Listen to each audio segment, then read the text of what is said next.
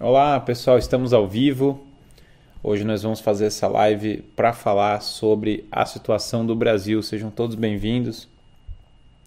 O pessoal está chegando aqui de várias cidades, mandando sempre cidade, né? O pessoal de Curitiba, Manaus, tem o Brasil inteiro assiste esse esse canal, né? E Londres, olha, tem pessoas até fora do Brasil, certo? Os expats aqui do, do, do Brasil, Rio de Janeiro. Então, é, esse é, uma, é um momento decisivo na nossa história, né? E claro que o dia de ontem impactou ah, substancialmente a todos, né? Olha aqui, o pessoal tá mandando até as cidades da Espanha aqui, várias, né? Portugal sempre tem, tem, tem quem está em Portugal está assistindo essa live uma hora da manhã. E eu recebi algumas mensagens do pessoal falando, não, Guilherme, olha, é uma hora da manhã em Portugal, mas eu vou estar tá assistindo aqui. Um monte de gente mandando aqui agora, ó, as cidades em, em Portugal e o pessoal está assistindo uma da manhã. Impressionante, assim, o, o, o esforço, né? A galera aqui já mandando Ceará, as várias cidades e tal, né? Uh, e, e veja, essa que é a beleza também do Brasil, né? O Brasil tem uma coisa que poucos países têm no mundo. Você vai pro... É, você olha países pelo mundo e de uma região para outra é outro país. Só que agora no Brasil você vai do Oiapoque ao Chuí, e por mais que seja diferente, né? Você sente um clima da mesma cultura. Em Nova York você não consegue andar uma esquina sem se deparar com, sei lá, um choque cultural, com, com realmente uma disparidade assim muito grande, né? E o Brasil tem esse senso de unidade cultural que é, é muito raro assim no mundo mesmo, né? Curitiba eu morei lá, né? Que, que saudade de, de Curitiba. Então, é, no final eu vou responder as perguntas né, que as pessoas forem mandando aqui no chat, foram mandando no YouTube.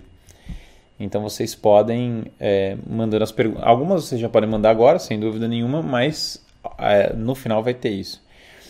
E quem tiver uh, alguma coisa que queira que eu comente durante a live, né? Aproveite para mandar agora.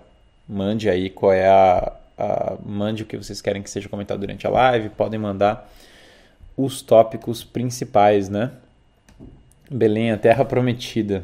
Sim, mas acho que essa é a Belém do Pará, né? Que a pessoa está falando, não é? Belém de, do Cristo. Eu demorei um tempo, é, logo depois que eu me converti, até entender Nazaré, Belém, Jerusalém, de onde que era Jesus afinal, né? Mas esse é um, é um tópico para a história da igreja, não é o tópico para hoje, né? Então essa essa Guilherme, você tem muitos fãs, esses ideais estão se espalhando. E felizmente todos estamos aqui te apoiando. Poxa, fico muito feliz com isso e fico feliz que eu esteja podendo ajudar as pessoas, que esteja podendo contribuir mesmo nesse país, né? É, a gente tem que realmente tentar ser heróico, assim, num, em momentos de crise. E acho que esse que é o, o sentido dessa live, né? Então, vamos lá, vamos para... vamos para começar... Nordeste tem várias pessoas que mandaram do Nordeste aqui, ó, Campina Grande, Paraíba, uma, um pessoal aí é, muito bacana. Então vamos lá, né? Vamos para o tema da, da nossa live. Já estamos em 1.500 pessoas aqui. Vamos, acho que já está um bom para começar. Então, somando as plataformas 2.000, né? Então estamos já num bom, num bom contexto para começar. Então, vamos lá, né? Primeiro sobre a, a situação do Brasil. Nós estamos basicamente numa crise política que parece que não tem fim, parece que não acaba nunca. E, bom, como foi que eu comecei a, a estudar né, essa história de filosofia política? Eu acho bom contar minha trajetória para vocês entenderem por que, que, esse tema ele é sério para mim. Né?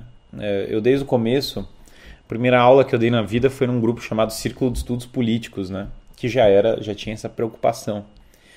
E eu comecei indo lá e dei uma aula sobre o distributismo do Chesterton, porque eu via como uma alternativa para o socialismo e o liberalismo, que eram as ideologias dominantes ali no, no contexto. Então eu comecei minha carreira falando sobre, sobre esse tema. Depois eu, eu tinha essa experiência muito teórica de ler os autores, de ler é, Aristóteles, de ler Platão, uh, de ler o próprio Chesterton, de, de estudar história. E aí eu falei, bom, preciso ter alguma experiência mais vivencial. E me chamaram para ocupar um cargo em Brasília, né? Eu fui para Brasília. Então eu trabalhei no, no fui secretário da Juventude em Brasília, né? E, e a experiência em Brasília basicamente me fez ver que o problema político, o buraco era muito embaixo, certo? Então eu fiquei uns seis meses em Brasília e já fui embora, certo? Depois assumi um, um cargo né, em, é, no Paraná. Eu fui coordenador de empreendedorismo e inovação e depois chefe de gabinete do planejamento do estado do Paraná. Então o pessoal de Curitiba que mandou um abraço, eu já trabalhei lá. Então eu exerci cargos públicos, né? E claro, trabalhei na iniciativa privada, dei aula para empresários, outras coisas, mas durante a minha vivência, né, tanto de Brasília, assim, na época do Paraná, eu fiquei, por exemplo, duas semanas na ONU. Fui chamado para palestrar lá sobre o tema da família. Dei uma palestra na ONU sobre família. E, e, lá, na, lá na ONU eu conheci a nossa burocracia internacional, certo? Conheci o establishment global. E a minha impressão foi terrível, né? Foi pior do que o establishment em Brasília, assim, foi o establishment internacional.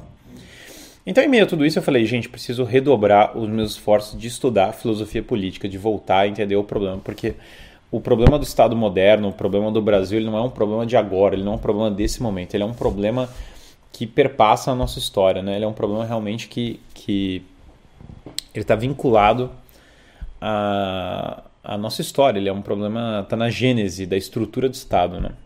Não tem como simplesmente é, resolver as coisas, né? Sem ir mais além, sem, sem ir na profundeza do problema, né? E aí eu fui no, no... comecei a reler autores que tinham me acompanhado na trajetória. Fui ler um livro do Alistair McIntyre que chama Depois da Virtude.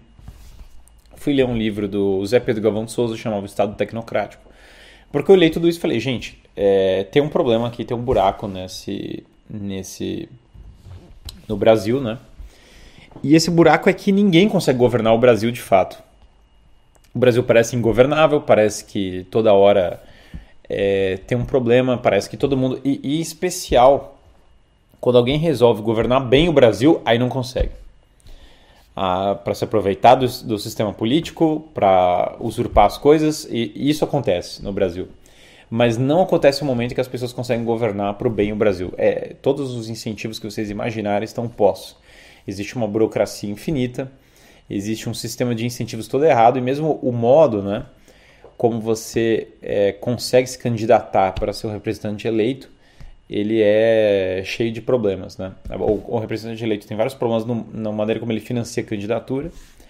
E depois que ele assume, a, a capacidade dele de reformar o sistema é mínima, né? Não tem uma é muito, é muito difícil que uma pessoa individual que queira lá quixotescamente chegar e reformar o sistema vá conseguir.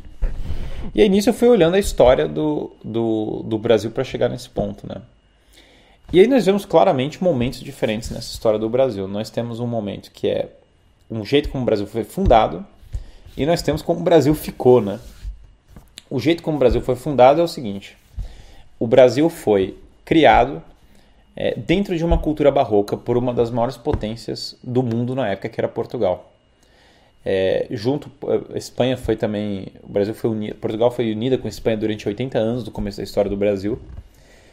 E você vê que a missão do Brasil era ser uma continuação das cruzadas, era ser uma continuação de uma luta religiosa para a recristianização dos povos e a união de todos os povos, porque logo na fundação do Brasil chega Pedro Álvares Cabral, é, e esse, esse, essa chegada do Pedro Álvares Cabral, a primeira coisa que ele faz é uma missa.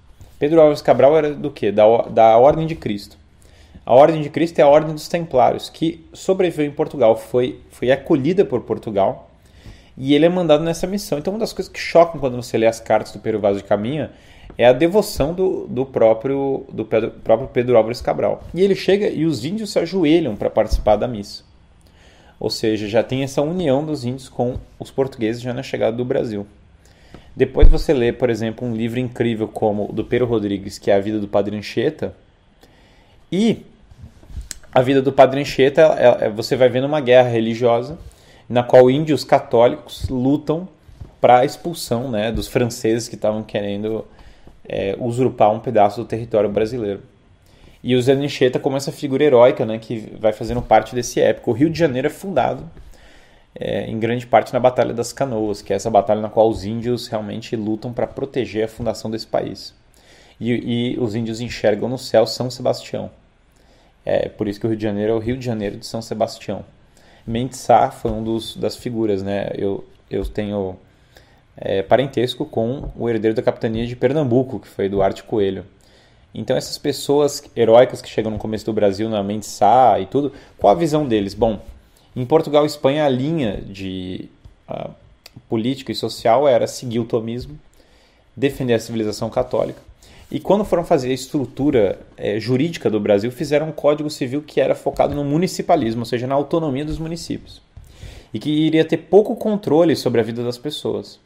Ao mesmo tempo que se teria valores sólidos focados nessa cristandade. Né?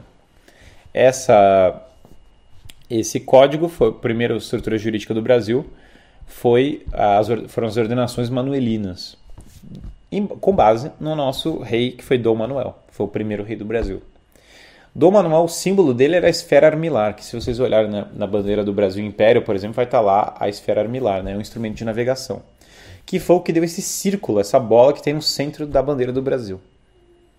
Foi dela que foi derivada isso, né? Então o símbolo do Brasil era a esfera armilar, o símbolo do Dom Manuel. As ordenações manuelinas são um sistema é, jurídico incrível e, o, e, e aí cada município do Brasil ia fazendo a sua estrutura governamental própria, né? Quando, quando você. É, quando depois nós temos as ordenações filipinas, né, depois de um tempo. Filipe II foi um grande defensor, ele é da família dos Habsburgos, e ele foi um grande defensor da, da fé na Europa. Né? Ele foi um grande promotor da cultura, foi uma pessoa bastante heróica mesmo. Né? E ele foi rei do Brasil. Uh, e ele, na época dele, surgem essas ordenações filipinas, que são um modelo jurídico incrível. Se vocês lerem lá as ordenações, vocês vão ver que o Brasil era basicamente uma terra de prosperidade, de uma ordem jurídica muito sensata, baseada na tradição do direito natural e baseada na cristandade. Isso gerou no Brasil um período que é o período da Vila Rica, esse período em que o Brasil era muito próspero, né? Vila Rica é a capitania ali da a parte de Minas Gerais, né? Que até eu fui visitei recentemente Ouro Preto e você consegue ver como o Brasil era próspero, como tinha figuras é, incríveis do barroco brasileiro, como Aleijadinho, como Manuel Dias de Oliveira, se vocês pararam para ouvir, José Maurício Garcia Nunes, eh, foram pessoas que surgiram nesse período. Então o Brasil tinha, se vocês ouvirem Manuel Dias de Oliveira, vocês vão ver um Mozart brasileiro assim. As pessoas ficam chocadas falando, poxa, esse é o esse, esse compositor é brasileiro, não é possível, né? Então, é, basicamente nós temos o no Brasil, né, é, um período de florescimento cultural. E esse Brasil barroco, ele tem o ideal, né? Que, que é o ideal de uh, o ideal de unir os povos, né? Um, um, exemplo disso é a Batalha de Guararapes, no qual os índios, os negros, os, é, os portugueses, todos se unem para defender a unidade nacional, para defender o Brasil. Então tem até, lá, além da minha genealogia, tem parente meu que lutou lá em Guararapes tal. E essa, essa batalha de Guararapes é uma grande, é uma grande luta pela sobrevivência do Brasil, né? Então, quando você começa a entender essa história, o Brasil tem uma história extremamente rica. O Brasil se destacava como um país próspero que não devia em riqueza para os Estados Unidos no 1700, de modo algum, longe disso, aliás. É, de fato, o Brasil era uma colônia muito próspera, até o ponto que o Brasil tem até, o, o com as guerras napoleônicas, tem até é, o rei de uma, de uma metrópole europeia morando no Brasil. Só que o que acontece, né? Surgem é, inimigos para acabar com a unidade nacional. Esses inimigos são internos, são de dentro de Portugal. Quem são esses inimigos? Bom, a principal antagonista da nossa história, é, o primeiro grande antagonista é o Marquês de Pombal. E o Marquês de Pombal, o que, é que ele quer? Criar um sistema burocrático no Brasil sob os ideais do iluminismo criando essa cultura que sobrevive até hoje do Brasil, que é a cultura do cartório, que só tem cartório no Brasil praticamente, que atrapalha o, a unidade, aumentando o Estado brasileiro, aumentando os mecanismos de controle, dando poder para uma nova oligarquia, que no caso do Brasil era muito vinculada à maçonaria e esses ideais iluministas, e querendo expulsar os jesuítas. Qual o problema? Os jesuítas, São Paulo, por exemplo, de onde eu estou fazendo essa live, foi fundada num, por, por São José de Anchieta, que é a fundação de um colégio, né, que é o pátio do colégio, que era um colégio para ensinar latim e cultura clássica para os índios, é, para os índios no geral. E aí, quando o, você vê os jesuítas e as ordens religiosas em geral eram os educadores do Brasil, todas as escolas do Brasil estavam ligadas aos jesuítas. E aí Pombal tem a belíssima ideia de atacar a ordem jesuíta global. O Pombal é uma figura chave para a supressão da ordem dos jesuítas no mundo inteiro e tem a expulsão dos jesuítas no Brasil. E aí o, o Brasil ele vai ficar é, sem escola, sem sistema de educação. Porque, inclusive, ao longo do, desse período do Império, vai se proibir que se abram faculdades do Brasil, é, faculdades que sejam religiosas. Eu mesmo estudei numa faculdade que, não, que existia antes da, da Universidade, da Faculdade de Olinda, né, Direito de Olinda, da São Francisco, que falam que são as mais antigas, mas que não podia expedir diploma no Brasil, que foi o Mosteiro de São Bento. O mosteiro já dava cursos, mas o diploma tinha que sair por Louvain, tinha que sair na Bélgica o diploma, porque você não podia é, basicamente ter instituições religiosas no Brasil. Então o Brasil teve um, um, um, um revés educacional gigantesco com isso. E aí a, a e aí quando é, nós temos a Revolução do Porto, o que, que é a Revolução do Porto? Né? Ela é basicamente uma revolução liberal para garantir que Portugal aderisse a esses novos valores do iluminismo.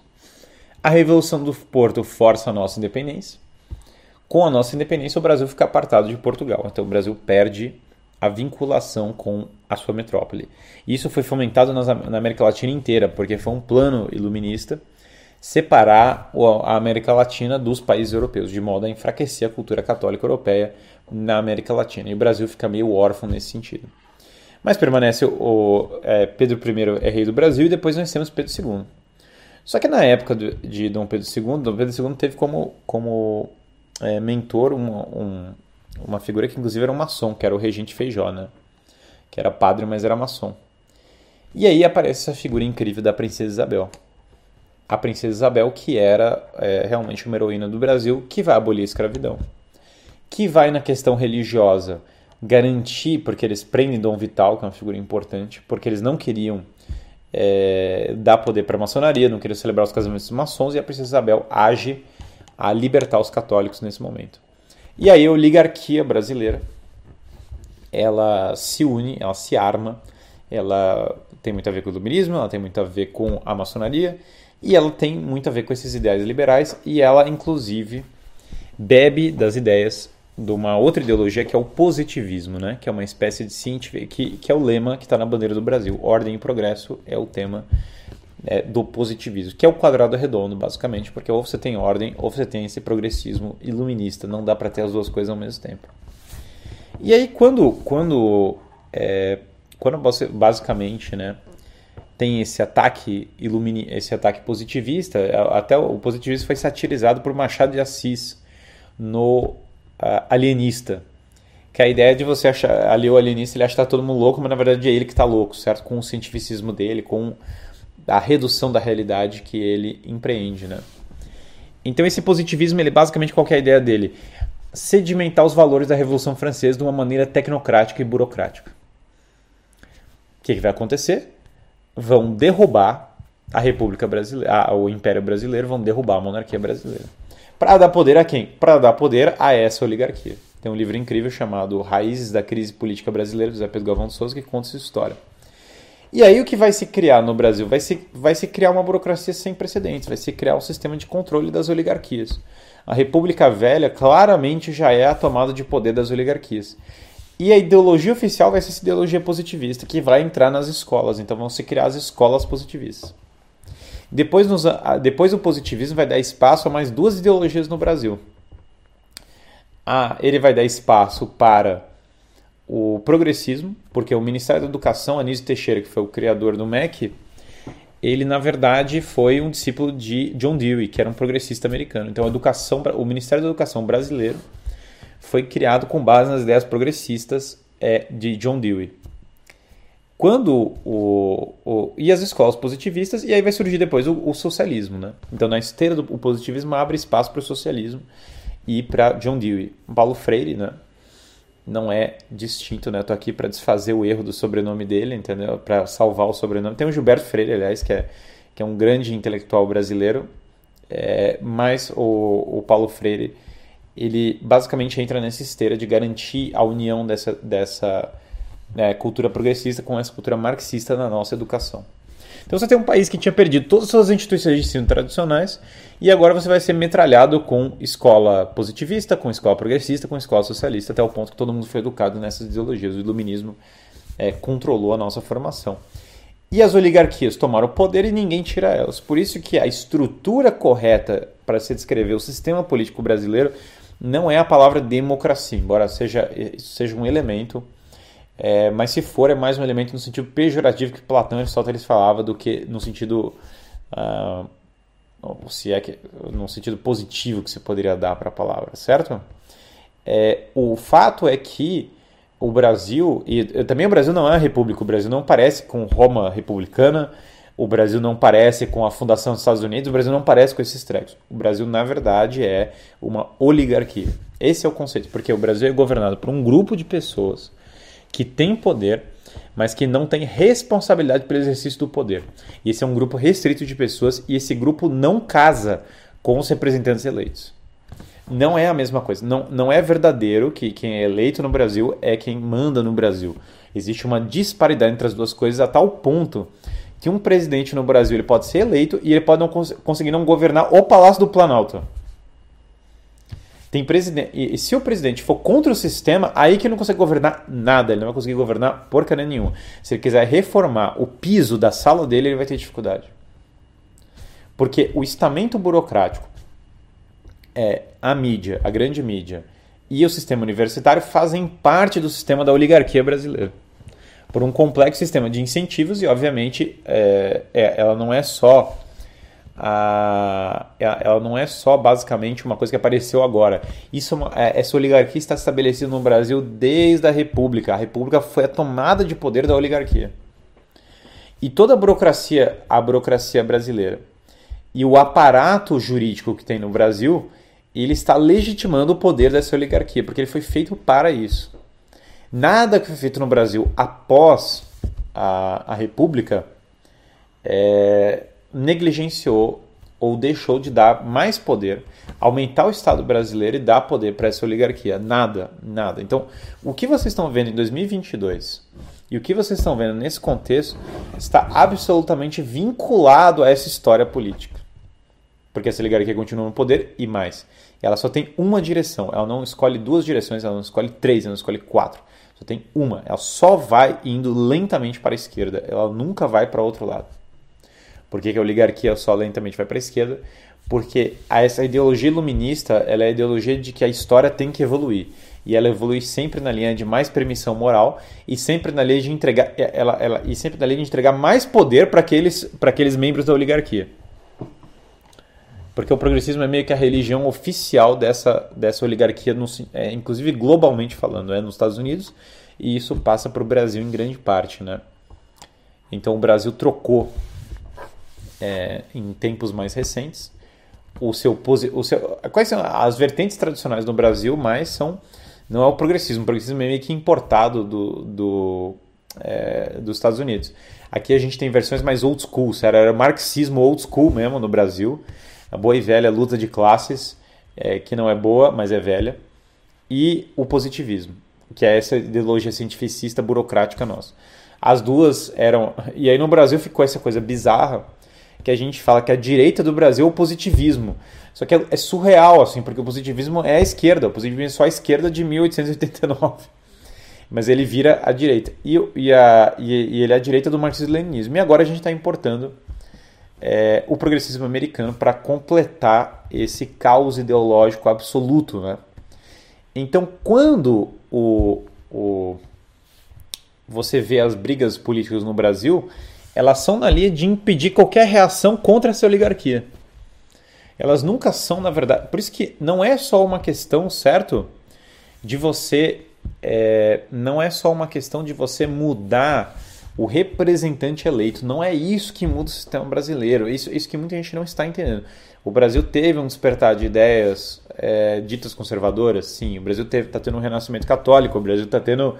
A, tem mais pessoas se dizendo monarquistas do Brasil do que, sei lá, a história inteira do Brasil hoje. Isso tá. A, coisa realmente está esperançosa no Brasil sobre vários aspectos. O Brasil dá muita esperança para nós. Mas o fato é que a briga não é na briga específica, ele é uma briga em relação a essa oligarquia inteira estabelecida. E essa oligarquia, a estrutura jurídica do Brasil foi montada por essa oligarquia.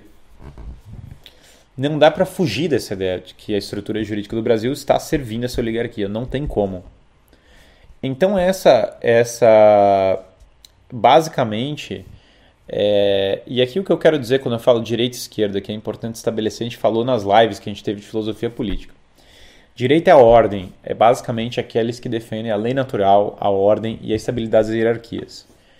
É basicamente o certo, né? E esquerda é basicamente a transgressão dessa ordem, ou seja, relativizar as hierarquias, relativizar a lei natural e basicamente ir na sociedade numa linha mais entrópica da sociedade, ou seja, a diluição é, da moral tradicional e a diluição dos costumes tradicionais. Isso é o que normalmente significa esquerda, né? Só que distintamente a nossa esquerda também tem que dar poder para a oligarquia.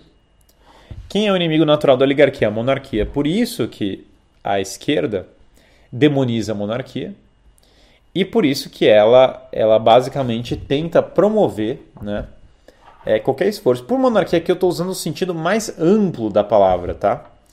Por exemplo, é, qualquer coisa, a instituição mais produtiva no, nos dias atuais é a monarquia, porque se você vai ver como é dirigido um filme ou como é gerido uma empresa, é como uma monarquia.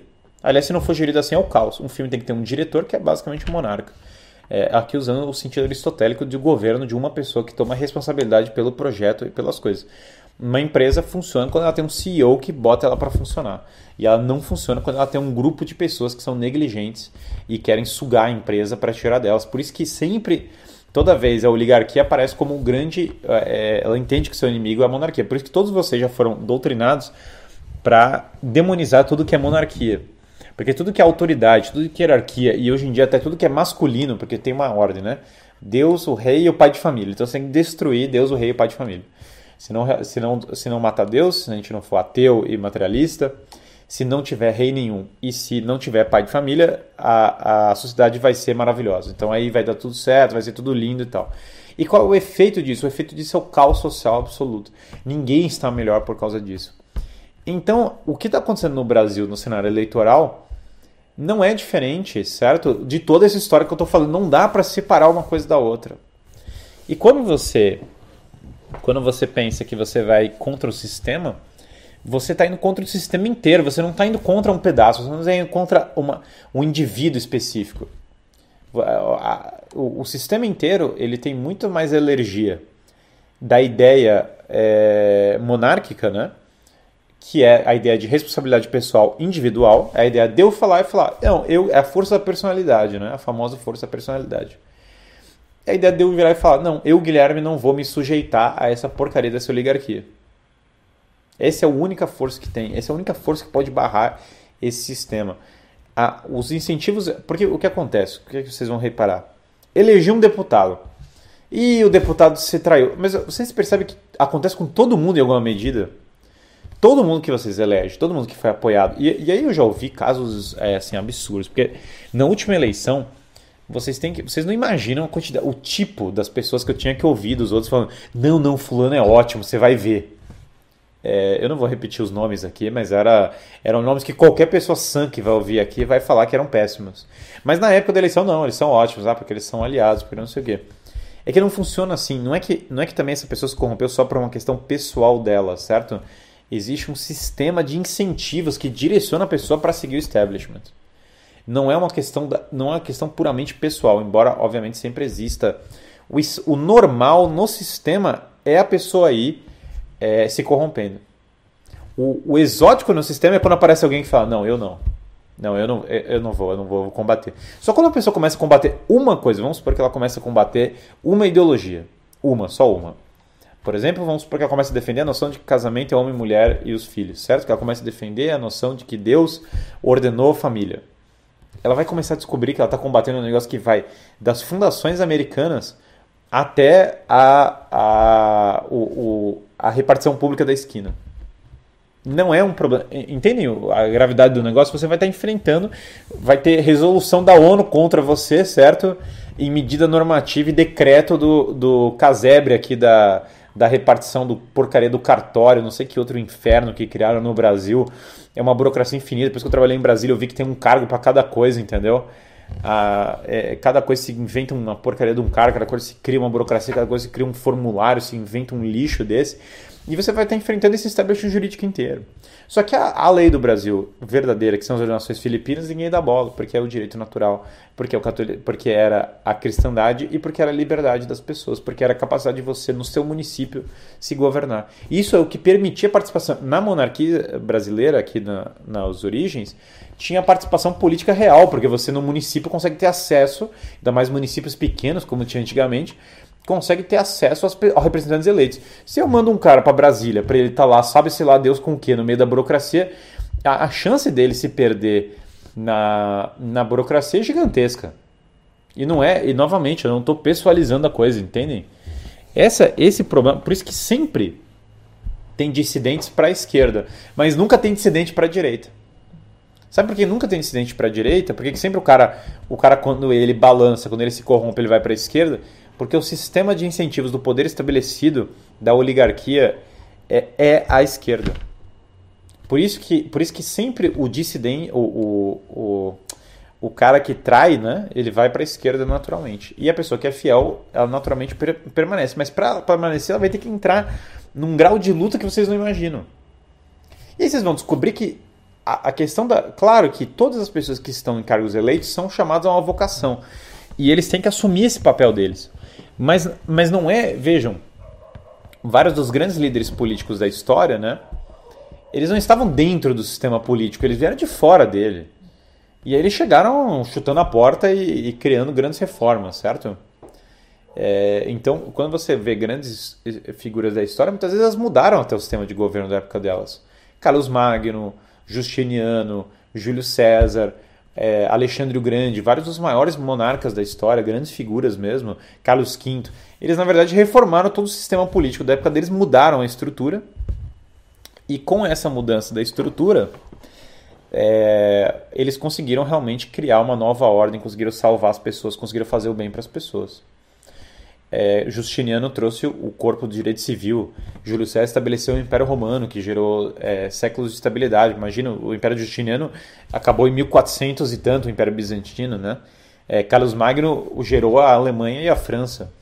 Ou, o nosso próprio Dom Afonso Henriques, que conseguiu fundar Portugal, movido por uma inspiração espiritual, e que fundou o Brasil. Então, quando, quando você pega, é, o que tem que acontecer? Não, não dá, não, tem, não existe uma vitória institucional da direita no Brasil. Não, não é assim que funciona. Você precisa, na verdade, de. O, o, o que acontece? Toda a sociedade é governada por um conjunto de pessoas, certo? Se o Brasil é uma oligarquia, o que tem que haver é um processo chamado da circulação das elites. Ou seja, circulação das elites é um conceito do Pareto. Pareto foi o grande sociólogo italiano que ele fala que sempre 20% do, do, das pessoas concentram 80% dos recursos, né? No caso da oligarquia, esses recursos não espalham, tá? Eles só ficam concentrados mesmo. Mas aí você precisa ter circulação das elites, você precisa ter uma outra classe de pessoas que vai substituir a classe atual. Se você não tiver isso, e se não tiver esse espírito de reforma real, é, não tem o que fazer. Não tem o que fazer, porque o sistema ele vai usar tudo que ele tem para suprimir qualquer reação. Ele vai se organizar, ele vai falar. Mesmo eu aqui, eu, eu dando essa, essa live, é, fazendo esse conteúdo, eu estou sob alta ameaça, obviamente, né? Obviamente. Então tem precisa de um grau de coragem altíssimo para estar falando essas, essas coisas aqui. Não tem o que fazer. Mesmo as lives que eu fiz sobre política, é, elas basicamente são um alvo, quase, né? Um alvo. E isso, isso é como funciona, gente. Porque aí você, pô, Guilherme, você não receia. Mas o que, que eu vou recear? Os meus, os meus, é, as pessoas que eu mais admiro, o Sócrates morreu. O Cristo morreu. Ah, então já vai fazer o que comigo? Vai matar também? Vá, boa sorte. Então esse, esse é a mesma coisa que o, que o, o meu, um grande ídolo meu, que é Boécio. Boécio tentou reformar a educação do Império Romano, foi preso, né? Ele escreveu o grande livro dele, A Constituição e Filosofia da Prisão. E Boécio falou, oh, não tem males externos, a minha alma só pode ser ferida é, por mim mesmo, certo? Então a gente tem que lutar até o final. Quem está assistindo essa live foi chamado em alguma medida para lutar para restaurar o Brasil. Cada um dentro da, da condição que tem. Cada um consegue ser a liderança dentro daquilo que pode ser. O Brasil tem um potencial. O Brasil ele, ele é um ponto de destaque para a elite internacional, por quê? O Brasil tem um grau de autonomia altíssimo comparado a outros países. O Brasil tem a força do agronegócio, que é gigantesca. O Brasil produz comida e alimenta uma boa parte da população mundial. O Brasil produz minério de ferro. O Brasil basicamente tem uma população gigante. O Brasil é, na verdade, é, o maior país da cristandade romana, mais claramente. Maior que o Brasil, só os Estados Unidos, mas os Estados Unidos é anglo-saxônico, né? Não anglo-saxônico, o Brasil é o maior país ocidental do mundo. É, em certa medida, nós podemos falar que, com todo o legado da miscigenação, com todo o legado da união das pessoas da América Latina, com essas nuances, o Brasil é o maior país é, europeu do mundo. Ele é o maior país, é, o que eu quero dizer para o europeu, que veio dessa cultura clássica, que veio dessa cultura da cristandade do Império Romano. Então, o, o, o, por que, que o Brasil é um alvo gigante? Por que, que tudo que acontece no Brasil, toda a reação do Brasil, ela é, ela é tão colocada? Por que, que esse país de Nossa Senhora Aparecida, né, da, das minhas devoções, né? Ah, aqui eu tenho até uma imagenzinha dela, que minha esposa colocou a imagenzinha da Nossa Senhora Aparecida aqui. Por que, que esse país Nossa Senhora Aparecida, inclusive eu fui visitar a Basílica de Aparecida, visitem a Basílica Antiga, né? Por que, que ele tem essa, essa, esse alvo tão grande e tal? Sim, é um país que tem várias dificuldades. Sim, o Brasil tem tudo isso que eu falei agora. Ele é governado pela pior é, espécie que vocês imaginarem. Mas a quantidade de recursos que tem no Brasil e a, e a, a quantidade de pessoas aptas a estudar é absurdo. Você pega, por exemplo, é, conteúdo no Brasil, ele chega a muito mais pessoas às vezes do que no próprio Estados Unidos mesmo. E essas pessoas elas entram, né, e elas têm uma, uma, uma, uma capacidade incrível, né? de transformar a cultura. Então o Brasil ameaça sim, porque o Brasil consegue basicamente trucar muito do sistema internacional que está colocado agora. Ele tem poder para isso.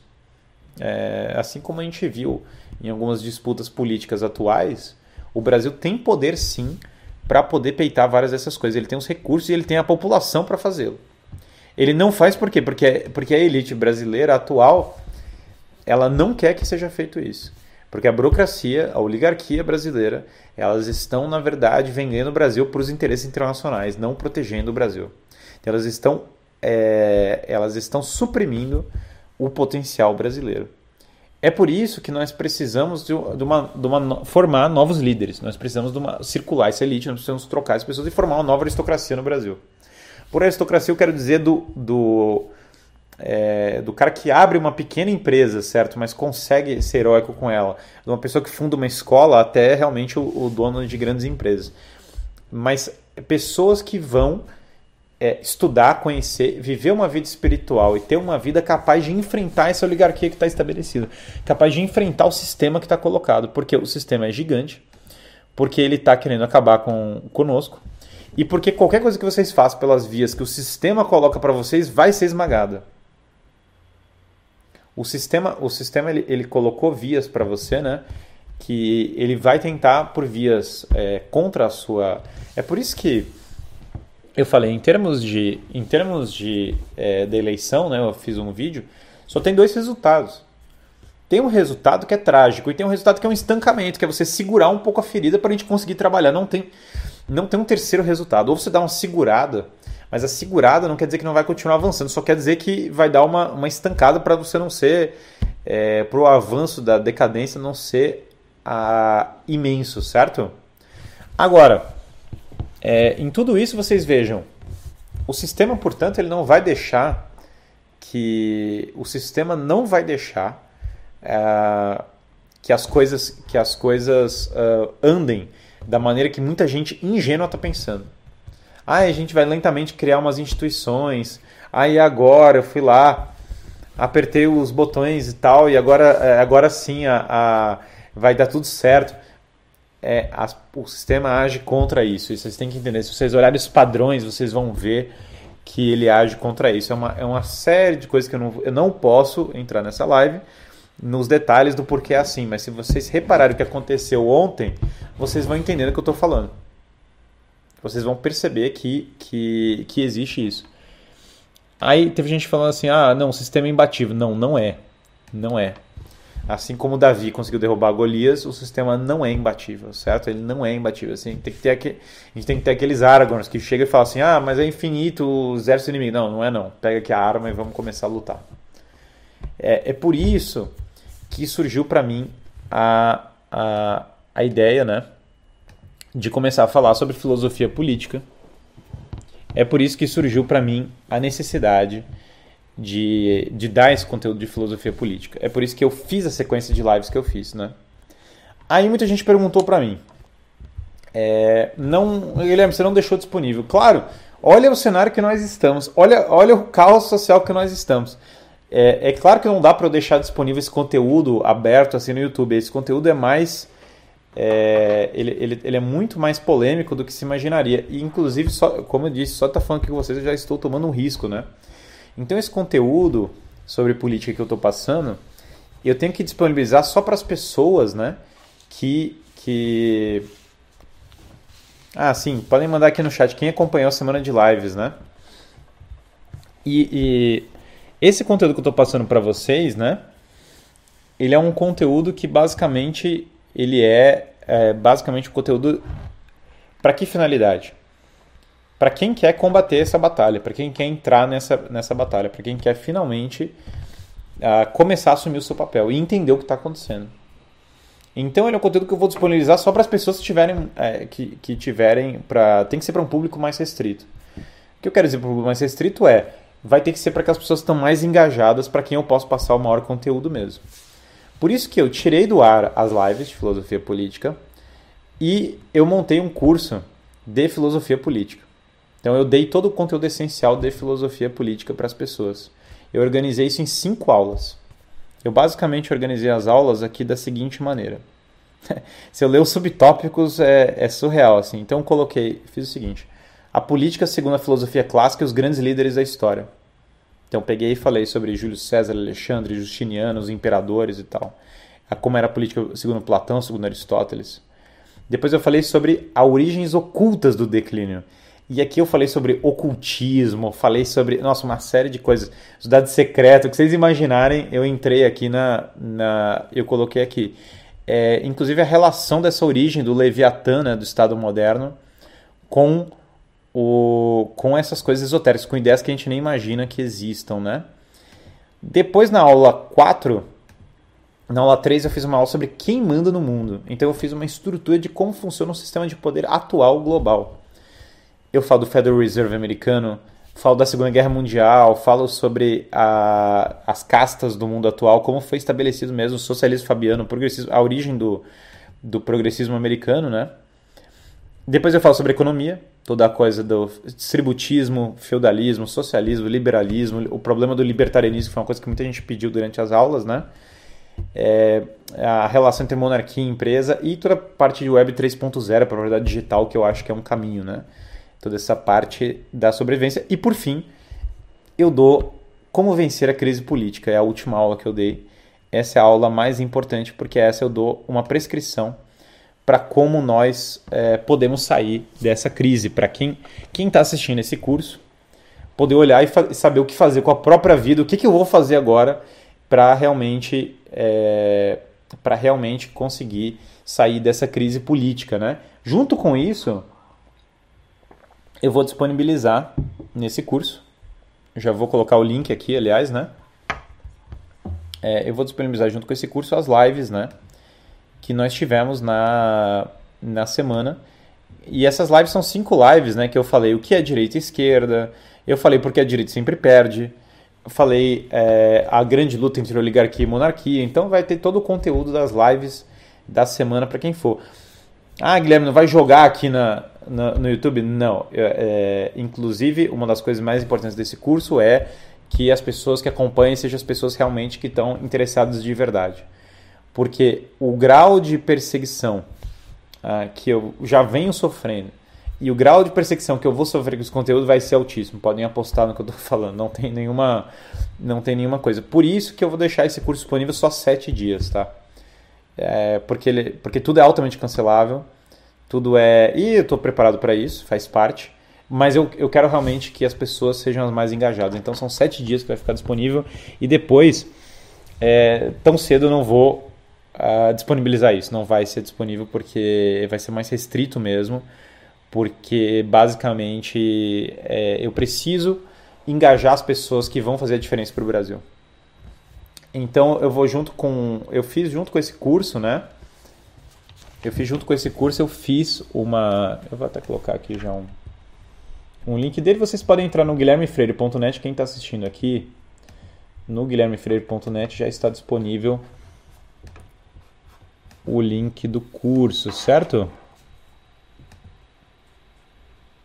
Então, basicamente está aqui, eu já coloquei fixado o link do curso. Mas no guilhermefreire.net tem o link para quem estiver assistindo depois também. Vai ter o link na descrição do vídeo, vai ter o link no guilhermefreire.net. Então o curso eu vou cobrar 147 reais. Por que eu vou cobrar? É, eu não vou cobrar caro esse curso. Por quê? Porque a minha finalidade não é, não é nenhuma outra, exceto a que as pessoas entendam esse conteúdo por causa da urgência desse conteúdo para o Brasil atual. É esse o meu problema. Meu problema é que nós estamos numa, numa berlinda, nós estamos numa. numa é, nós estamos basicamente num ponto de inflexão, nós estamos num ponto de virada histórica no Brasil. O dia de ontem prova isso. Por isso que esse valor é 147. Eu estou cobrando mais barato que uma curso de História da Igreja. Uh, eu botei é, eu botei mais barato. E, e basicamente Teve gente até falando, ah, é para salvar o Ocidente. Porque a gente precisa entender o que está acontecendo. E porque cada um precisa entender o seu papel. Pode ser que eu não consiga salvar o Ocidente, pode ser que quem está assistindo não vai conseguir salvar o Ocidente. Né? Quanto mais salvar a própria vida. Mas, basicamente, é, para que nós possamos fazer isso. Então, eu, eu realmente resolvi cobrar uh, bem menos que uma curso de História da Igreja. Que já é um curso que eu fiz para ajudar as pessoas por causa da urgência do Brasil mas ainda eu vou dar, como eu tinha feito até domingo, né? Eu vou dar é, 90% de desconto para padres e seminaristas. Porque sempre é uma coisa que eu estou fazendo, é uma coisa para ajudar as pessoas, é uma coisa que a igreja no Brasil é, precisa. Então, quem for padre seminarista, entre lá no meu site, mande ah, o contato para o suporte, provando lá que é padre seminarista, e eu vou dar 90% de desconto. Ou seja, é a bolsa. Eu vou dar bolsa, na verdade, né? só que não dá para dar 100% de bolsa é, para os padres seminaristas. São cinco aulas de uma hora mais ou menos cada uma, 40 minutos a uma hora, e mais cinco lives né, que duraram mais ou menos uma hora. Então são umas 10 horas de curso. E eu vou deixar, eu deixar esse curso disponível um ano. Ah, por que, que ele vai ficar disponível um ano? Justamente pelo, pelo, pelo contexto todo que eu estou falando para vocês. Então ele vai ficar um ano por causa disso, né? Eu novamente acho.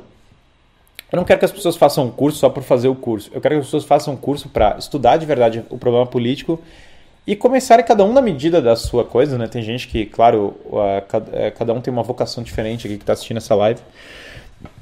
Mas cada um, na medida da sua capacidade, conseguir lutar é, na parte política. E, e, eu tive que eu tenho que lançar esse curso hoje, né? Porque nós estamos num momento novamente de bifurcação. Nós estamos num momento decisivo. Então, quando eu vi é, é engraçado porque quando eu, vi tudo que aconteceu ontem, né? Eu olhei e falei, falei assim, cara, agora, agora eu preciso. Eu até brinquei e falei, não, agora a gente precisa deixar esse curso mais acessível possível. Assim, a gente precisa realmente que as pessoas façam esse curso. Minha esposa está aqui comigo, né? Ela que é a, a, ela que dá as ideias, né? Ela que, que, que basicamente é, que é a CEO aqui da, da, do nosso trabalho, né? Ela está muito preocupada com toda a parte política e ela, e ela fez questão, ela montou um PDF também, né, com indicações minhas de livros e, e, e filmes para a formação do imaginário político. Porque eu realmente me frustrei, eu cansei, porque eu olho o conteúdo político que tem por aí, gente, eu vou falar para vocês.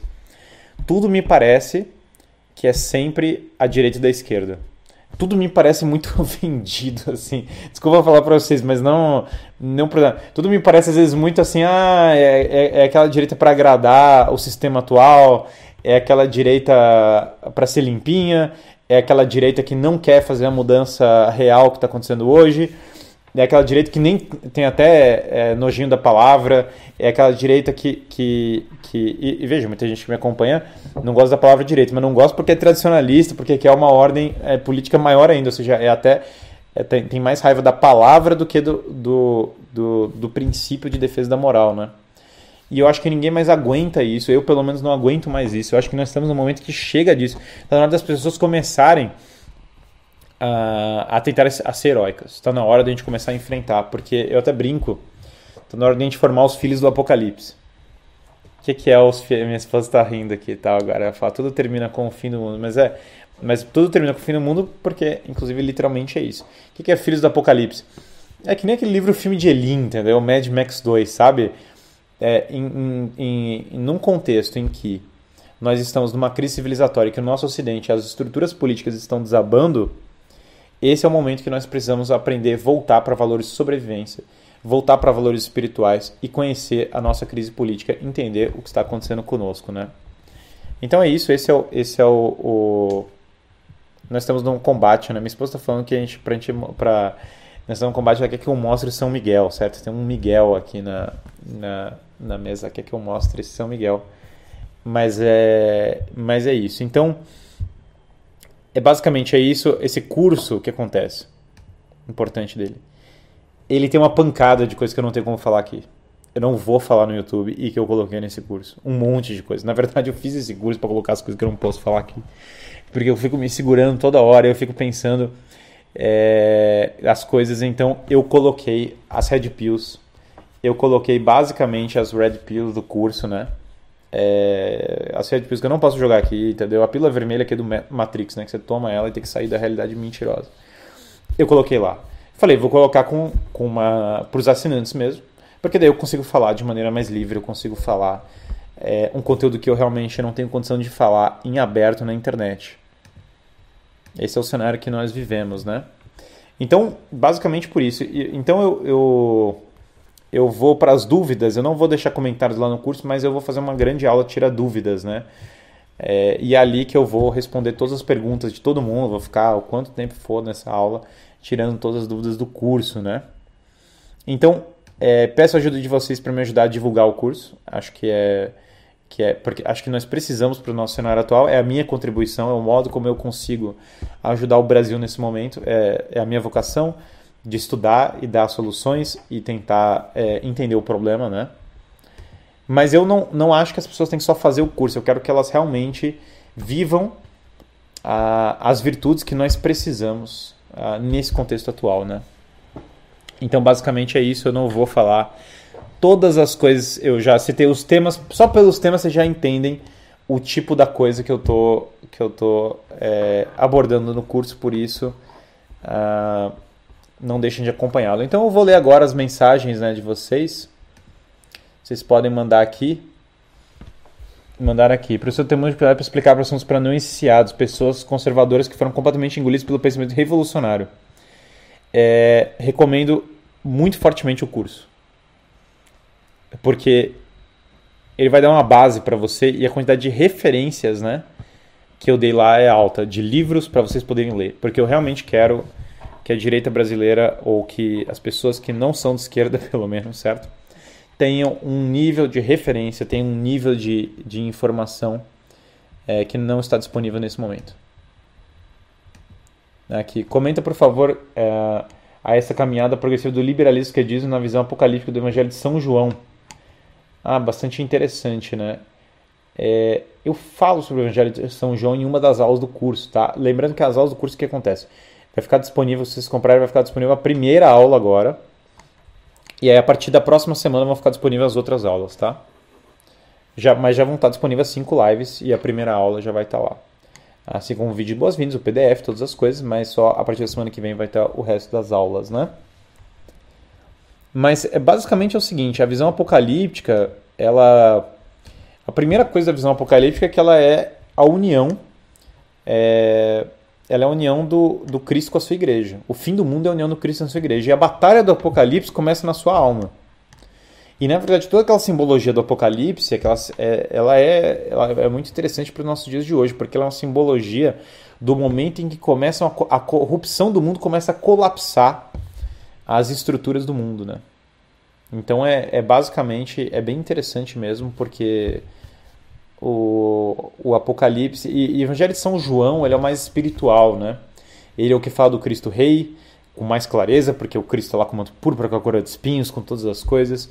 Ele é aquele que tem uma, uma o Evangelho de São João ele tem uma, uma ele fala do começo do mundo, é aquele que você consegue entender bem que o Cristo é o Alfa e o Ômega. Mais perguntas, gente, podem mandar que eu vou responder as perguntas de vocês agora, né?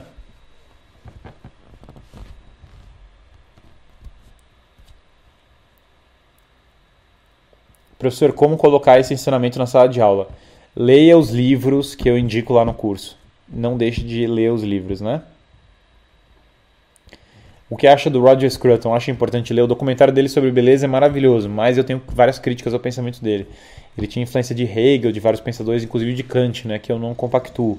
Mas foi um fez um bom trabalho ali no leste europeu e tinha boas reflexões sobre beleza. Professor, qual a origem do puritanismo inglês? Isso vai ser ultra abordado no curso. Ultra. Isso está numa das lives, mas isso vai ser ultra abordado. Porque esse é um ponto chave, né? Isso vai ser abordado no curso exatamente nessa live, que é a mesma live que eu falo sobre, é, sobre esoterismo, né? Que é a aula 2 aula dois do curso, as origens ocultas do declínio do Ocidente.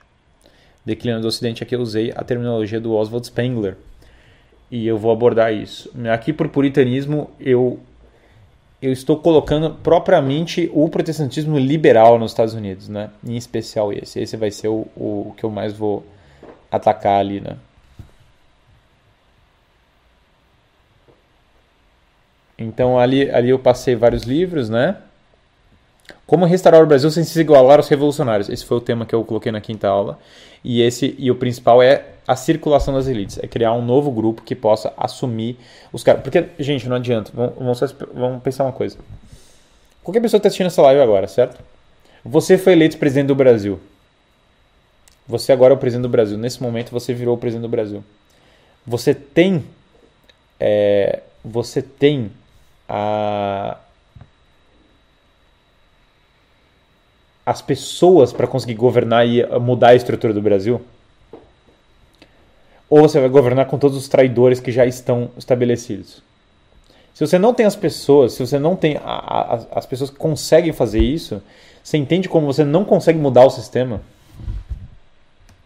É bastante, é bastante sério esse ponto, entendeu? Quais as bases para ler o tomismo? Basicamente filosofia aristotélica, é, basicamente agostinianismo, né? filosofia de Agostinho, uma noção boa do evangelho essas três bases já ajudariam demais, né? Conhecer a terminologia de Aristóteles, a filosofia de Agostinho e o Evangelho já ajudaria muito para ler São Tomás. Vamos ver o que mais aqui. Como posso abordar o pároco, meu pároco para que faça o curso? Fala para ele que tem bolsa. O que você entende por esoterismo? Eu vou explicar no curso, mas é basicamente ah, esse buraco Aí o buraco vai embaixo, certo? Como substituir uma elite que cria barreiras à sua substituição? Perfeito, esse tema é muito bom. A elite não vai só. Veja, a elite atual não vai só criar barreiras, ela vai fazer tudo o que ela pode para não ser substituída. Mas existe uma coisa que é o mandato dos céus, como falam os chineses.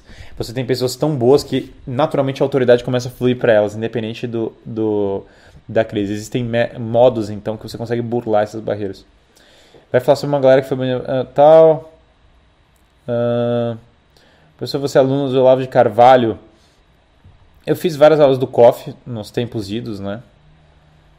Somente César. Ele, ele, o Olavo chegou a indicar o meu trabalho na época, uma live do Eric Vuglin que eu fiz há muito tempo atrás.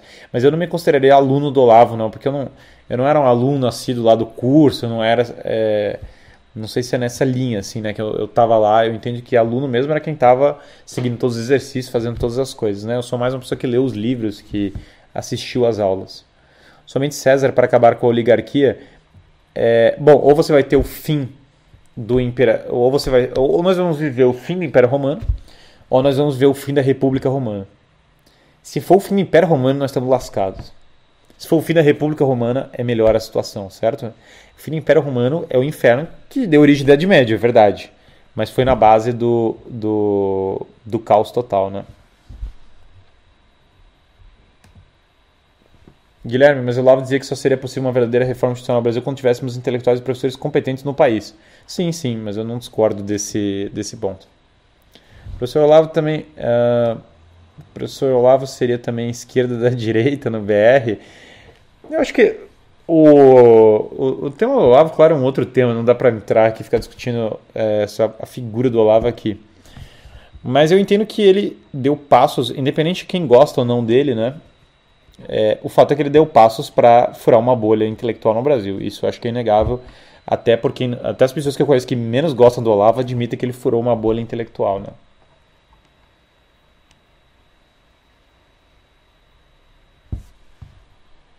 Essa história de esquerda da direita é, é gravíssima, assim, né? Porque porque esse é o ponto que está acontecendo agora, né? A direita atual, em grande parte, é a esquerda da direita. Eu não estou, e não estou falando isso da boca para fora. E eu não estou falando isso só para porque gratuitamente eu estou querendo atacar as pessoas. Eu estou falando, eu tô falando isso porque, de fato, muita gente é, é intelectuais no Brasil. Quis dizer que Olavo primeiro vem a restauração da literatura brasileira para depois ação concreta. Isso é interessante. Eu acho que no conceito de aristocracia que eu falo está inserido tudo. Não, eu não faço essa separação. É, a restauração intelectual vem junto com a restauração política na medida em que ela, na verdade, é em primeiro lugar a restauração das pessoas, a criação das pessoas que podem fazer as coisas. Ele é muito mais, então nesse sentido é um projeto educacional. Então não contradiz a essência do que ele está falando. Mas eu não faço uma cisão muito clara entre o que é, o que é a formação de guerreiros, a formação intelectual, a formação literária, a formação filosófica. Eu entendo que você tem que formar os indivíduos que vão conseguir é, fazer todas essas reformas, né? Então, nesse sentido, eu diria que há uma unidade maior do trabalho, né?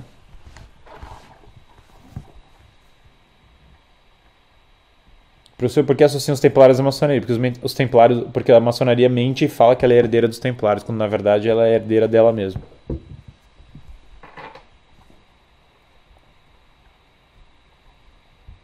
Guilherme, para quem você, para quem é fora do Brasil, é hora de voltar para lutar? Olha, esse tema é difícil, né? É difícil. Eu falei para as pessoas, eu falei, gente, vocês não tem como fugir do Brasil. Porque vocês não tem como fugir, porque a crise que a gente está vivendo política é global, ela não é do Brasil, não. Ela é global, é o mundo inteiro que está em crise. E nós, e nós só conseguimos é, enfrentar essa crise se nós começarmos a lutar. Então não tem como fugir. Ah, vou fugir do Brasil. Opa, a saída do, do, do Brasil é Guarulhos, né? Tá bom, então você pega o avião em Guarulhos e você vai para onde? Para os Estados Unidos, que está na mesma crise política, para a Itália até deu uma melhorada agora. Mas você vai para vários países, a crise é a mesma. Não tem todos os problemas. Do, os nossos problemas são globais, não são daqui. Uma vitória de Lula é definida de pau de cal na cidade brasileira? Não. Não. Não. Uma vitória. É, não, não, não. Não, a vitória do Lula não é o fim da sociedade brasileira. Não é uma chaga incurável. Não existe chaga incurável para almas que são fortes de verdade. Para pessoas que estão preparadas, não tem chaga incurável. Por isso que eu estou dando esse curso, para as pessoas estarem preparadas. Você conhece o Vox Day? Não, nunca ouvi falar. Não existe. É isso que é importante, tá? Uma coisa que eu falei. No cenário trágico das eleições, eu diria para vocês que, que nesse cenário trágico chegou a hora de lutar mais do que nunca. Se alguém está achando que ah, é, deu errado, ah, não sei o que, gente, é, tá na hora de acordar e começar a lutar mais, mais, muito mais, muito mais. Se a situação é pior, é que tá. Eu, eu sou totalmente contra entreguismo, é, se render e qualquer coisa dessa se o cenário é o pior possível, se o cenário é o apocalipse, se o cenário é o inferno, se o cenário é, é, o, é o Mad Max, chegou a hora das pessoas começarem a lutar muito mais. Aí que as pessoas têm que entrar no modo heróico de vez. Aí que as pessoas têm que começar a largar esses valores de consumo e começar a voltar para valores de sobrevivência. É isso que a gente está precisando. Então, se você está imaginando que o cenário é muito grave, é, chegou a hora de começar a lutar muito mais. Agora, lutar, você tem que estudar, porque é muito da burrice, muito da, do fracasso é, da direita nacional é a falta das pessoas estudarem, delas não saberem o que elas estão enfrentando, o que elas estão lidando. Mãe educadora, homeschooling esposa, como posso agir? Bom, você já, come... você já deu um passo maravilhoso. Você já deu o melhor passo que você podia dar.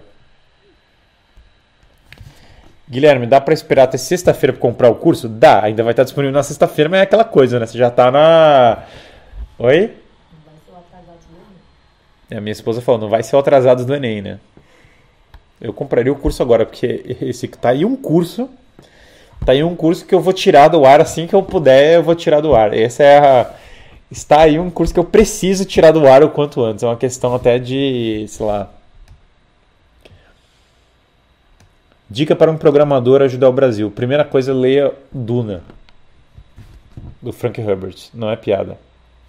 É possível ser protestante e defender a monarquia? Lógico.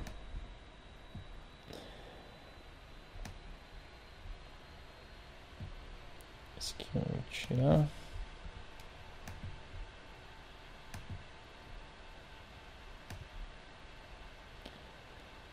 certos conceitos necessários. Bioleninismo, bioleninismo é um baita de um conceito, tá? Uh, friend Enemy Distinction. Friend Enemy Distinction é tá bom, interessante. Eu vou comentar sobre isso no curso, tá? É, Avolok, que tá mandando essa mensagem. É, esse conceito de biolinismo é muito legal. Eu vou, ele está basicamente trazendo, o Avolok está trazendo alguns conceitos reacionários, né? Que, que são bem interessantes e que eu vou, eu vou fazer a questão de comentar no curso, tá? Comprei o curso, abraço, fique com Deus, um abração. Mas é, eu, eu vou, muito obrigado, agradeço muito, agradeço muito o apoio. Mas esses conceitos reacionários eu vou introduzindo eles no Brasil na medida do, do, do possível, né? Outro dia eu tô assistindo a, a live do americano e os caras estão comentando as nossas lives aqui, é surreal, assim. Falando, não, lá no Brasil é que a coisa tá dando certo. os caras. Gente, o mundo é muito engraçado, né? Que tá aqui no Brasil a direita falando, pô, a salvação do, do a salvação é os Estados Unidos e não sei o que. Aí eu vou assistir a live do americano, os caras estão comentando as nossas lives aqui, as minhas lives aqui, um, um gringo que assiste as minhas lives foi falar, não, o Brasil é que a coisa está indo bem e tal. É fogo. O mundo é engraçado mesmo. Estão perguntando se vão regular as mídias. É. Bem-vindos. Brace, brace yourselves, certo? Apertem os cintos que. Apertem os cintos que essas coisas. É é, apertem o cinto, certo? Perguntaram de novo se dá para comprar na sexta-feira, dá novamente, mas é, eu não, eu não, é, não seja atrasado do Enem.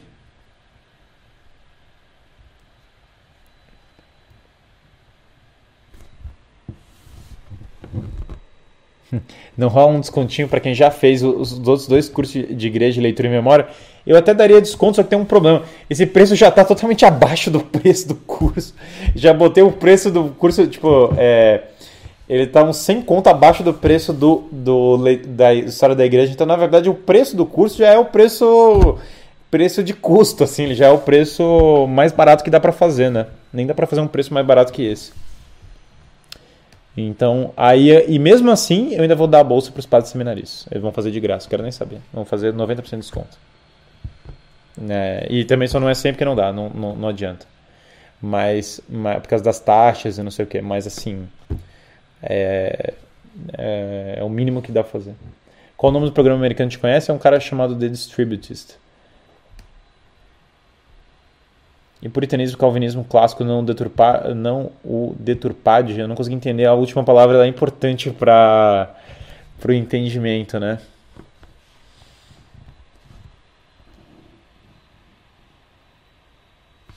não tenho interesse, mandaram uma coisa interessante aqui, não tenho interesse na política partidária da maneira como ocorre no Brasil atual. O curso contém conselhos para um em desenvolvimento que não quer participar da política partidária, lógico. O curso não é focado na política partidária. Aliás, é claro, se uma pessoa quiser é, uh, quiser basicamente o, enfim, usar isso para como inspiração para sua para uma carreira política, beleza. Mas o curso não é focado nisso especificamente. O curso, na verdade, é focado em pessoas que não estão envolvidas com a política é, pragmática do dia a dia. Ele é focado em pessoas que estão querendo salvar a política sem estar dentro do meio político. Mas se estiverem dentro também, ótimo. Vai ajudar. O curso vai ajudar as pessoas, eu não tenho dúvida nenhuma. Sou funcionário público, estou dentro do meio político, claro que vai ajudar. Mas o curso não, não foi pensado em quem está dentro do meio político. Ele foi pensado em pessoas que querem mudar a política formando uma nova, é, uma nova sociedade. O que acha do Hop do livro Democracia de Deus que Falhou? Um baita livro, inclusive coloquei na bibliografia do curso. O que você quer dizer com vida consumista? A vida na qual o conforto é a sua grande meta. Tudo é para conforto. E você nunca, uh, você nunca se fortalece, você nunca aprende a lutar, você nunca aprende a, a se desenvolver enquanto pessoa. Então essa, essa, é, os valores de consumo são esses. É você ser determinado por essas corporações lacradoras de hoje. Isso é, é, é são os valores de consumo. É o valor do aburguesamento do enfraquecimento do homem ocidental, que está na hora de acabar com essa palhaçada. Então, na hora de a gente começar a acordar e sair desse mundo e falar, é, não é a Alexa que vai mandar na minha vida, entendeu? Então, é, é, é isso que eu quero dizer para o valor de consumir, que são valores de sobrevivência. Cara, valor de sobrevivência é você aprender a é você aprender a se defender, é você aprender a rezar, é você aprender a estudar por conta própria, é você uh, é você aprender basicamente a ser uma pessoa mais forte. De fato, o Olavo lutava contra a direita e da esquerda, inclusive chamava muitos brasileiros de falsos conservadores. Porque não adianta declarar conservador se de fato não seria uma doutrina moral, no nosso caso, doutrina católica. Correto, bastante correto, bastante perspicaz e correto. O filme Duna é recomendável? É, mas o, o filme Duna, sim, mas o livro é muito melhor, né? Muito melhor. Mas sempre é, né? O livro sempre é melhor. Até O Senhor dos Anéis, que é um dos melhores filmes da história, na minha opinião, o livro é muito melhor. O que precisa fazer para ser mentor, mentoreado por você, por você? Não estão abertas mentorias. Nesse momento elas estão fechadas. Não tem vaga de mentoria. Aproveite e assina o curso, mas não há vaga de, de, é, de mentoria nesse momento. Fechei porque é inviável. Não tem tempo, não tem como atender. Eu ainda tenho alguns pouquíssimos alunos de mentoria, mas não tem mais vaga porque eu só mantive os alunos antigos, né?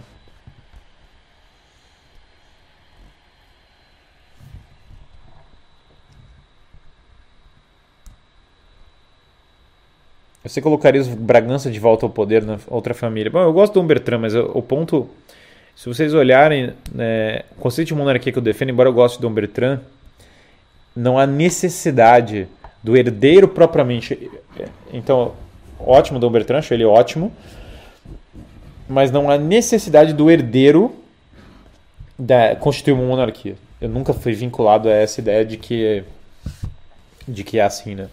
Até porque vários exemplos desses que eu citei não era necessariamente o herdeiro, né? Uh, muitas monarquias são por conquista, por mérito, por estabelecimento, por luta mesmo, né? Não é por, por herança. Inclusive, muitas, muitos monarcas do Império Romano foram escolhidos por apontamento, não por você escolher o seu sucessor. Por exemplo, César escolheu Otávio, né? Como furar a bolha e introduzir essas ideias na política? Você tem que ser a representação dessas ideias. Você tem que ser a representação, você tem que ter pessoas de liderança que consigam fazer isso. Não é, é não tem uma, não é que é uma técnica, é, é, é, que tem que ter os líderes que façam isso. Opa, falando aqui, lê meu superchat, você pulou. Ao mesmo tempo que a civilização vem decaindo, nós tiramos muitas pessoas da miséria ao longo do último século. Como isso foi possível a do declínio cultural? Por causa, do por causa da evolução da tecnologia. Porque a tecnologia ela pode, ela pode evoluir é, a despeito da decadência moral. Inclusive, a tecnologia pode ajudar a fomentar a decadência moral, porque ela gera uma vida mais confortável, que faz com que as pessoas se enfraqueçam. Então, na verdade, a melhora da nossa qualidade de vida, ela está acompanhada com a nossa decadência moral. As duas coisas estão relacionadas. Mas é basicamente por causa da tecnologia que você consegue melhorar de qualidade de vida, de, especialmente qualidade de consumo, a despeito da piora moral. Quais são grandes autores em educação e didática? Uh, Cassiodoro, depende de qual época que você está querendo, qual é a, a, a, linha que você está querendo adotar, né? Mas um exemplo de um grande educador clássico é Cassiodoro, Hugo de São Vitor, se for para a linha muito, muito antiga, o próprio Boécio que eu citei.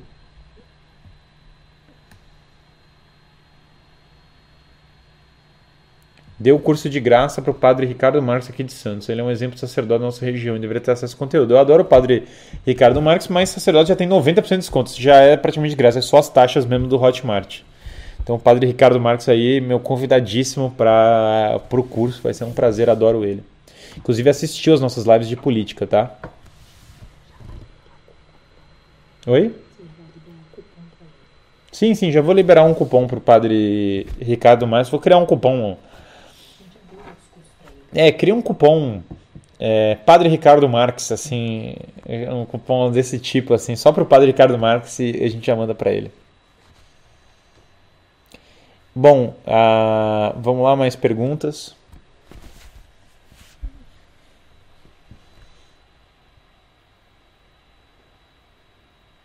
Professor, deixa as aulas por duas semanas, aí eu compro, não consigo assistir tudo em uma semana. Não, não, não, gente. As aulas vão ficar disponíveis um ano depois que você comprar. É só o.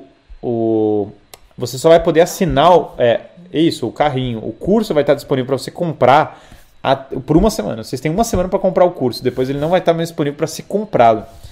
Mas quem adquirir o curso tem, uma, tem um ano para ver o curso. Então vocês é, são duas coisas separadas.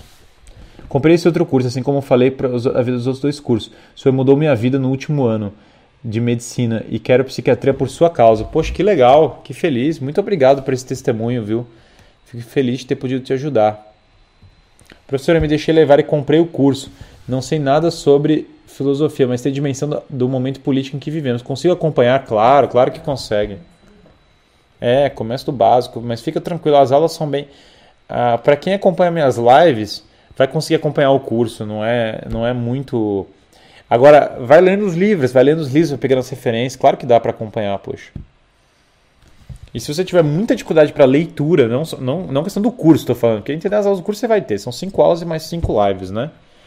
As cinco aulas de filosofia política. Mas para quem tiver, pra, se você tiver muita dificuldade, você pode fazer o seguinte: dá para comprar com desconto se vocês comprarem junto com o curso, no checkout do curso tem até aqui, ó, até aqui tá, tá disponível aqui, ó, dá para ver aqui.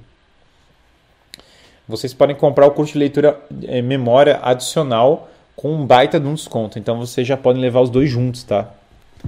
Então, por exemplo, dá para uma pessoa comprar o curso de leitura e memória e o curso de filosofia política que eu estou lançando agora pelo preço do curso de história da igreja. Então dá para você levar os dois juntos, né? Então é, tem um desconto bom para isso. Eu coloquei esse desconto porque eu sei que uh, tem gente que vai querer também é, estudar leitura, fazer, conseguir começar a estudar, né? Qual a diferença entre a monarquia tradicional e moderna? É que boa parte das monarquias modernas são fake, né? Como a da Inglaterra, o rei não é rei de verdade, tá? Ele é uma figura simbólica, ele tem uma importância simbólica, mas ele não governa, ele não manda. Portanto, ele não tem poder de decisão e, portanto, não é uma monarquia em sentido estrito. Portanto, o Elon Musk é mais monarca da Tesla do que a rainha da Inglaterra é monarca da, da Inglaterra em certo sentido da palavra. No sentido de que ele tem agência, no sentido de que ele consegue governar aquela empresa, consegue mandar embora um departamento e trocá-lo. Coisa que não é possível na, na Inglaterra da parte da rainha. Então, esse é o problema. Na parte da rainha, a rainha faleceu, Deus a tenha. Agora nós temos Charles meu Deus. Meu Deus do céu. Pronto, se você quiser saber a diferença entre a monarquia tradicional e a, e a moderna, tá aí, tá aí o Charles para mostrar quem é. Tá, só pesquisa duas pessoas. Compara dois. São Luís e Charles, o rei atual da Inglaterra. E aí você vai ver a diferença entre as duas coisas.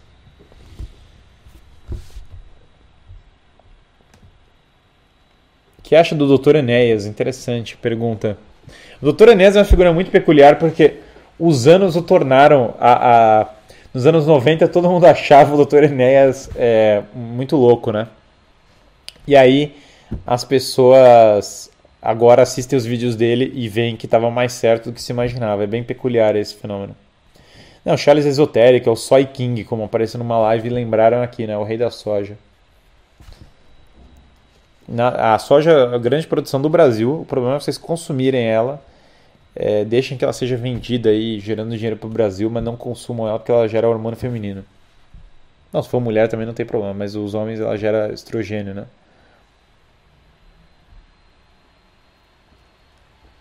Isso eu falei naquela minha live de conselhos para homens jovens, né?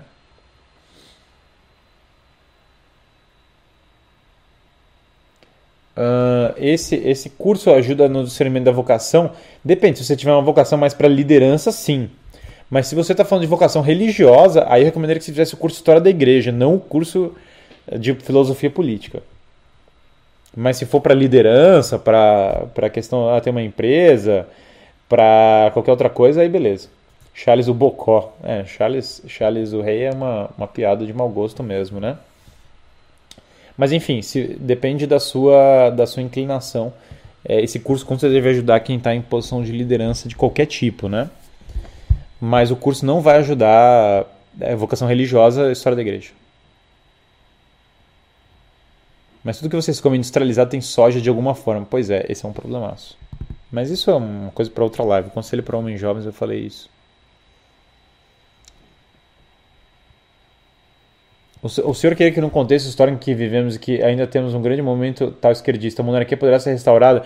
Eu tenho certeza que a monarquia vai ser restaurada no Brasil. Eu não tenho nenhuma dúvida disso. Isso nem é uma, isso nem está em discussão, na verdade.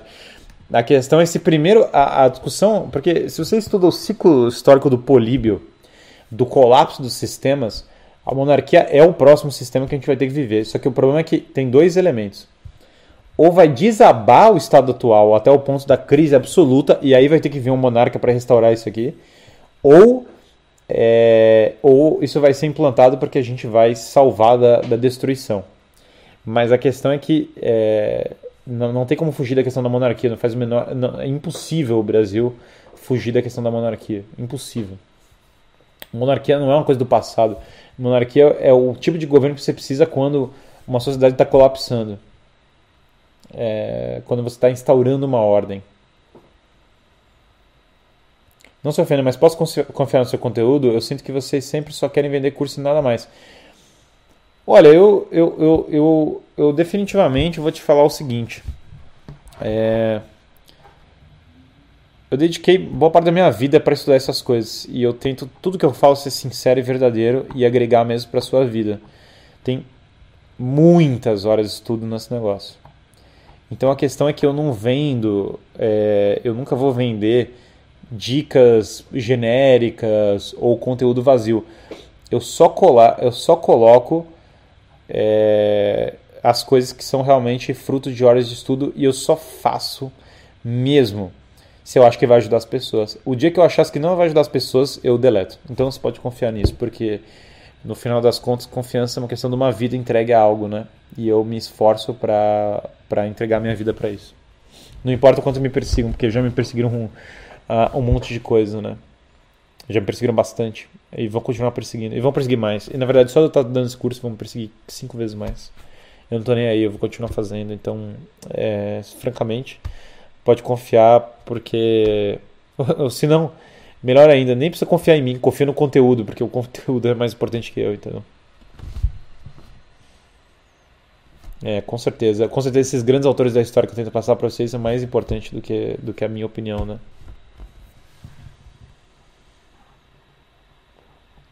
Como dizer a um protestante que se diz que só a Bíblia é necessário? Aí eu recomendaria uma curso de história da igreja, né? Diferente desse. Para mim, o Matt Walsh deu um grande passo começando a lutar contra naquele documentário What is a Woman. O que você acha dele, professor? Eu adorei esse documentário, achei muito bom. Acho que o Matt Walsh deu realmente um grande passo, ele mandou muito bem com esse documentário. Achei brilhante o documentário. É basicamente comédia, é basicamente estoico, a cara dele é uma cara estoica, mas é, eu achei brilhante. Acho que foi uma, uma tirada de mestre do Matt Walsh do documentário.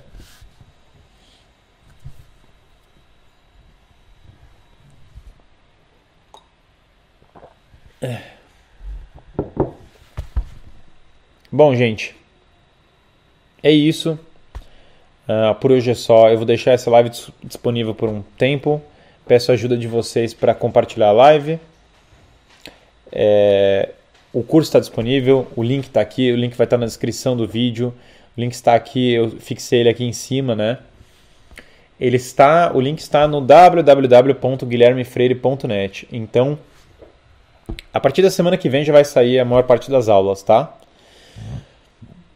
É, a primeira aula já está disponível e mais as 5 lives, então já tem 6 horas de conteúdo para vocês verem. Mais o, a, as aulas, então já vai ter 6 horas de conteúdo vocês clicando agora. E depois, a partir da semana. É... você conta no curso porque você é da BP? Não, não conto no curso porque você é da BP. Mas você vai ter. Mas eu, eu, conto uma série de coisas sobre política que eu não conto em outros lugares. Então você vai ter acesso realmente a informações que você não imagina nesse curso. Aliás, cara, eu não sei, eu não sei nem o que, que eu gravei, entendeu? Você tem que olhar lá. Vai ter que ver por conta própria, que eu não sei nem o que eu tô gravando. Não sei por que, que eu tô disponibilizando isso, mas, mas tá lá, tá lá. Não é verdade, porque eu tô disponibilizando porque tem, alguém tem que falar. Em algum momento eu tinha que falar isso. Mas basicamente. É, Tá lá, então. Tá bom, nos stories do Instagram eu vou colocar link de WhatsApp para dúvidas, tá?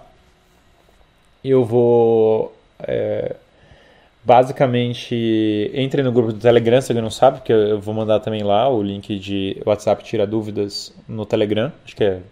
Te manda lá também, né? História da arte é um belo tema, aliás, é um tema que eu gosto muito diferença entre a restauração monárquica para uma, para uma tomada de poder, por exemplo, Salazar e Franco. Isso vai ficar muito claro no curso, muito claro mesmo. É, esse ponto eu fiz questão de deixar claro, né? E não, não pensei em fazer um curso de liderança, mas esse curso de filosofia política ele serve muito para isso, tá? É, ele realmente serve para isso. Então, é isso, entrem, entrem lá no curso, está disponível, guilhermefreire.net. Mandem, por favor, divulguem o curso, tá? Mandem para as pessoas. Entrem, no, se alguém é, é, é, basicamente, se alguém não entrou no grupo do Telegram, entrem agora no grupo do Telegram. O link vai estar no www.guilhermefreire.net. Porque com todo esse cancelamento, com todas as coisas, é importante que vocês estejam no grupo do Telegram, é importante que vocês se inscrevam na newsletter. Tá bom?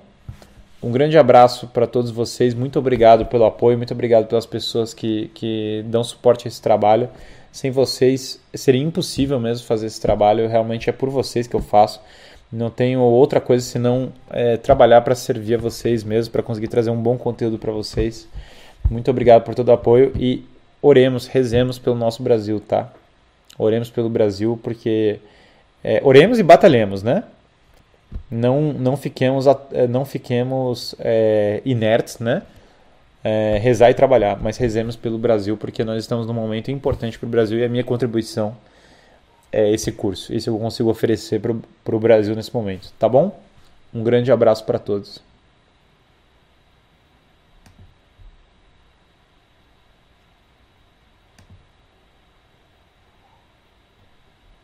Boa.